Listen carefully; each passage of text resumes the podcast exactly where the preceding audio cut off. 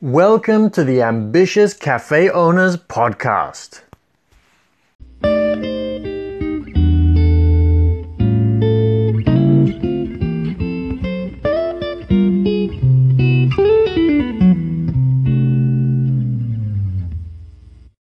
This is the podcast all about coffee, cafes, interviews with cafe owners, tips and tricks on how to improve your cafe, and everything else related to anything uh, around cafes and coffee shop ownership. By the way, I'm Dutch, so I'm going to stop saying coffee shop because a coffee shop in Holland is definitely not the same as a cafe.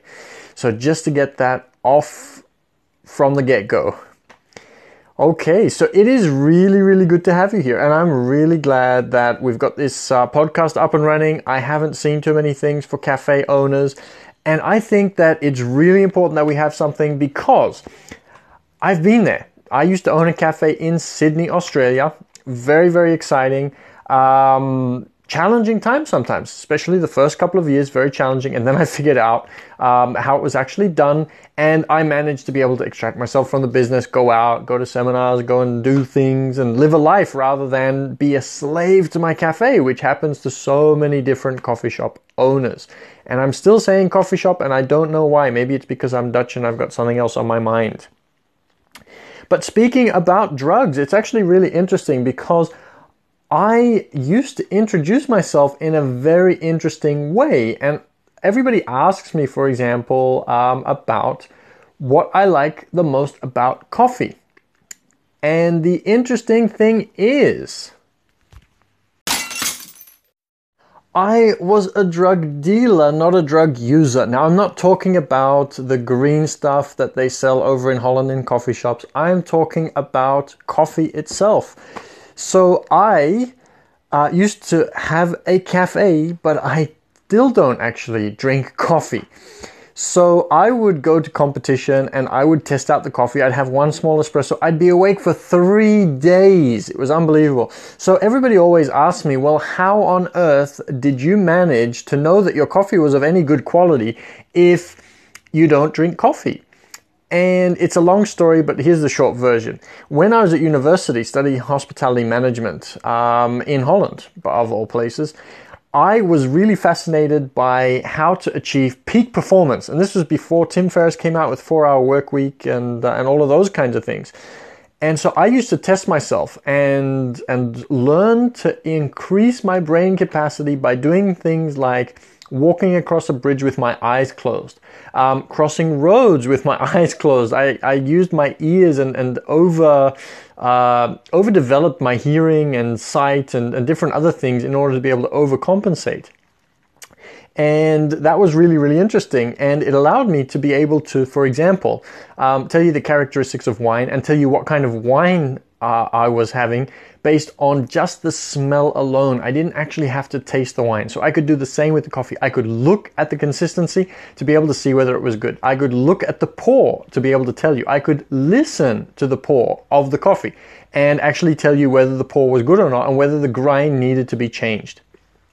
So I did lots of really interesting things like that. I also uh, ended up doing my high school exams without a calculator, but I don't want to talk myself up. I'm just saying that there are a lot of things that we can do, and that was just one of those interesting things. And probably forget all of that. I am a former coffee shop owner who um, ended up, yeah, not drinking coffee and still did really, really well. So that's the moral of the story. But let's have a quick chat. Let's let's move on from that. Let's have a very quick chat about what this podcast is all about.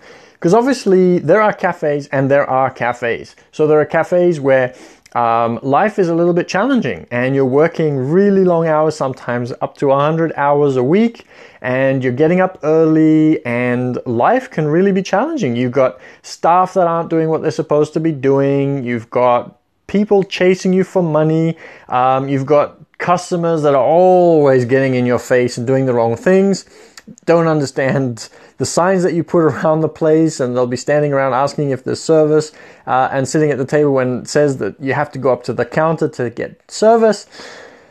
But then there are also cafes And that is the kind of place where you've got a manager and everything goes smoothly. You've got systems and the staff does what they're supposed to do and everything's humming. And you've probably visited places like that. And it may not always be like that in your own cafe. And so this podcast is all about how to improve your cafe and how to go from some of the challenges that you might be having to where it is that you want to really be going and we'll be going all the way from beginning to end. I've got a whole system for improving cafes, and we'll be talking about all of those different things. We'll have interviews in between. It's going to be really, really amazing, and it's all about ambitious cafe owners. So if you're happy with the way your cafe is running, that is fine. You may not find that much on this podcast. But if you are really, really ambitious and you want to achieve things and you remember why you started that cafe, and if you remember that first day when you opened, because I remember my first day, when I went to open my cafe, I had big dreams and plans, and I remember my hand shaking when I signed that lease form because I knew it was for five years and there was a lot of responsibility on me, and I borrowed some money for this cafe. And I knew that I needed to make it happen, but I also knew that I had a bigger picture on what it was that I wanted to achieve. So you might have had some really, really big plans. Maybe you wanted to spend more time with the family and have a business that would run itself and, and bring you much more money. Uh, you might have wanted to go on certain holidays. You might have wanted to, to do all of these different kinds of things. You might have wanted a business that would run itself one day.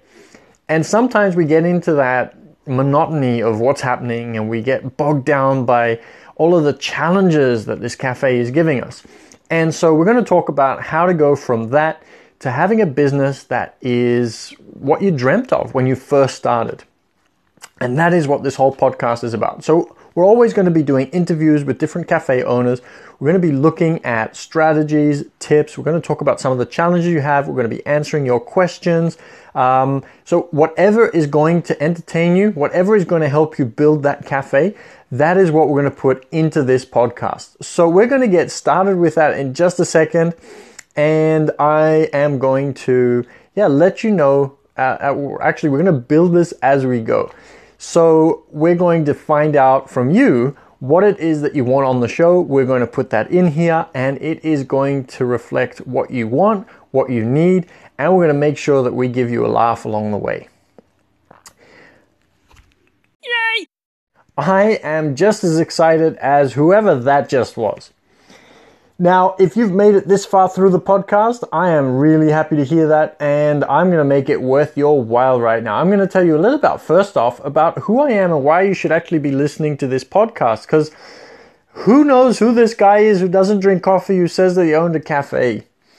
So, who I am, I want to tell you a little bit about myself um, so that you know who I am, and then we're going to introduce people and do all sorts of other fun stuff. But right now, I just want to let you know that I am a business coach, and I've been business coaching and presenting for over 20 years.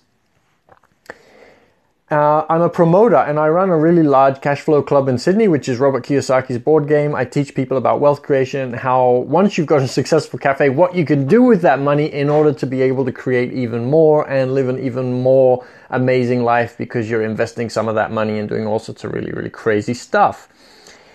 So that is really, really exciting. And I also love learning. I've got a lot of really, really valuable skills to share, not just in cafes, not just in business. So I'm always sharing stuff. I'm, I'm known as uh, the king of random, random stuff, really. Um, I have a t-shirt somewhere that says, fuck Google, ask me. And that is absolutely true. I probably know just as much as Google does. Uh, again, not talking myself up. That's just the way it is. Okay, and I've run multiple businesses. Um, so I also did a couple of things while I was at university, um, ran some parties and different other things. Uh, business coaching after the cafe, spent a lot of time on the cafe, done a couple of online things, done some digital marketing, and yeah, that promotion business. Now, I love meeting and learning from really, really successful people. So there's a couple of very, very successful people that I've worked with, uh, being coached by. Um, I've been working together with Neil Ajaka from Nudie Juices, for example, Robin Banks, who does Mind Power. Anybody that's interesting, I'm really interested. Richard Tan, I've done some things with him. Uh, so, some really interesting people that I have worked with. And my cafe Waldemeer's was a finalist in the Sydney Business Awards in the Sydney CBD. That was really, really exciting. So that was the time when I was flying. Things were going really well in the cafe. We were in the Sydney Business Awards. Obviously, we were competing not just against cafes, but everybody, which was really, really challenging. Um, but we came out really well. And obviously, we made it to the finals. We were we had this amazing dinner with the mayor. So I got to meet Clover Moore, the mayor of Sydney. Uh, a really, really exciting time. And obviously, we must have been doing something right to be able to get to that uh, to that awards night. So that was really exciting, and I'm really passionate about helping business owners. That is my really big dream at the moment. Um, I've got a lot of success and a lot of years of, of experience and connections and knowledge that I've got to share with people. So that's something that I want to bring to this podcast as well. And you'll probably notice that I'm also really, really enthusiastic. I absolutely love what I do. I love cafes and I love watching um, what it is that makes really good cafes tick. I love working with really enthusiastic and ambitious business owners and especially cafe owners, obviously. And that is why I really called, well, that's why I called this podcast the Ambitious Cafe Owners Podcast because I love that enthusiasm that people that have ambition have. And I know that that is what drives them to really achieve. And for a business coach, I could work with just about anybody, but I would rather probably stone myself and hit myself in the head with something than work with somebody that's not ambitious. And so if you're ambitious, if you're enthusiastic, then that's just infectious. And I absolutely love that. Now, I live an absolutely amazing life with my partner Young, and we travel all over the world. We do some amazing things, and we both want to share our life's joy with absolutely everybody that we meet. And I think that's really important to realize that when you own a cafe, there is a life outside of the cafe. And this podcast is all about helping you rediscover and get back to that life outside of the cafe because I know so many cafe owners. I know so many of you who are constantly working and you're up early in the morning and you go to bed late at night and you've got customer complaints to deal with and you've got plumbing issues to deal with and the chef that's giving you a hard time and the coffee machine that's broken and all of these different things, suppliers not arriving. It's enough to drive you nuts. And so it's really important to have a cafe that is not going to be that all the time and that you have a life outside of that. So I have a lot of different things to share and I'm really excited to be able to share all of those with you. Now, let's get into something which is going to make a difference to your cafe starting today.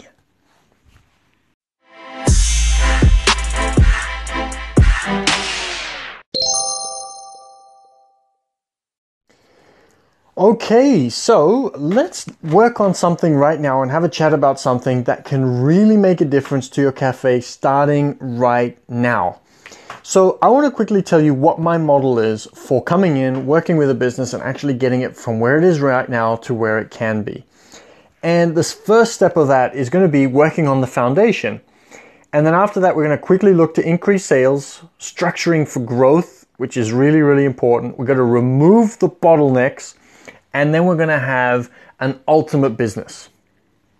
So today I want to have a talk to you about the foundation and what the foundation for a really good cafe is. So these are the three things that you really need to work on right now in order to be able to start really creating a better business. Now we're going to go through each of these every episode. We're going to go through and, and talk about each one of these. Um, but to start off with, we're going to look at the foundation. And for the foundation, we need to make sure that we have a business structure. We need to have the right business structure. So some of you might be sole traders. Some of you might have a company right now. Now there's no right or wrong answer, but it is important to know that if you know where you want to take your business eventually, you need to have the right structure now in order to be able to grow to that level. So you might think that this is way too early to think about. But the interesting thing is that our mindsets, the way we think about things, let me let me give you an example. So if you went to school and you're really nervous about an exam, you'd be shrunk over, you wouldn't be feeling very confident, and you'd go in and you'd have that feeling at the pit of your stomach, and you'd be shaking and you'd be sweaty and all of those different kinds of things.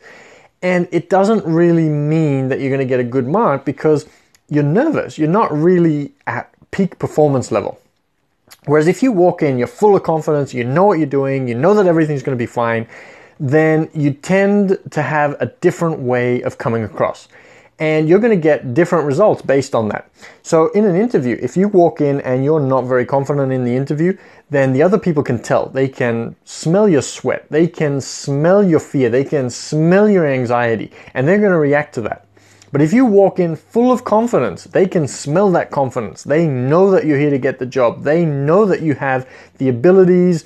Even if you don't, sometimes they'll think that you've got the abilities for that new job.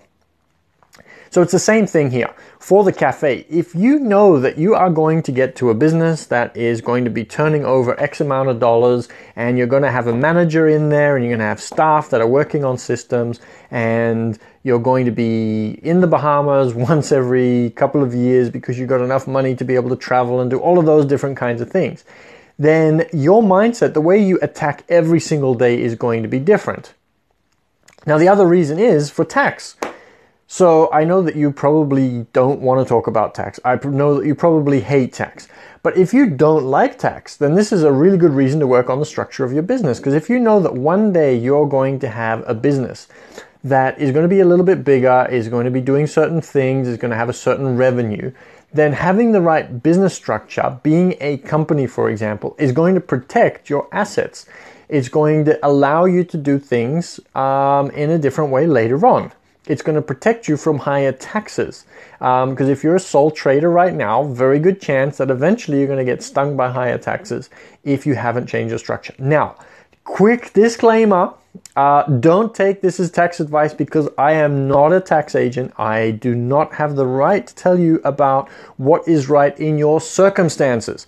So I cannot do that and I am not doing that. All I'm saying is that um, it is important to think about and the confidence with which you attack your business is very, very important. So if you are structured right right now, you're going to feel as if you're going to be moving towards that target, towards that goal that you have. If you're not, then there's a very good chance that you're going to stay exactly where you are. So I want you to have a talk to somebody about your taxes. So if you don't have an accountant, that's fine. You can get a free consultation with most accountants and you can ask them, uh, look, this is where I am right now. This is where I want to go. I'm looking for an accountant.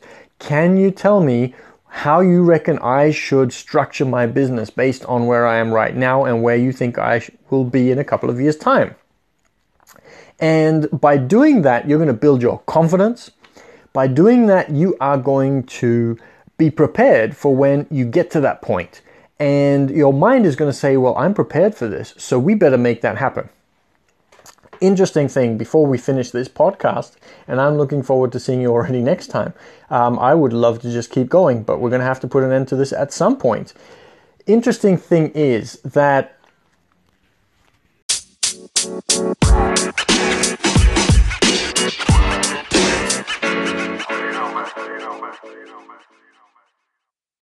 We will create the things that we are thinking about.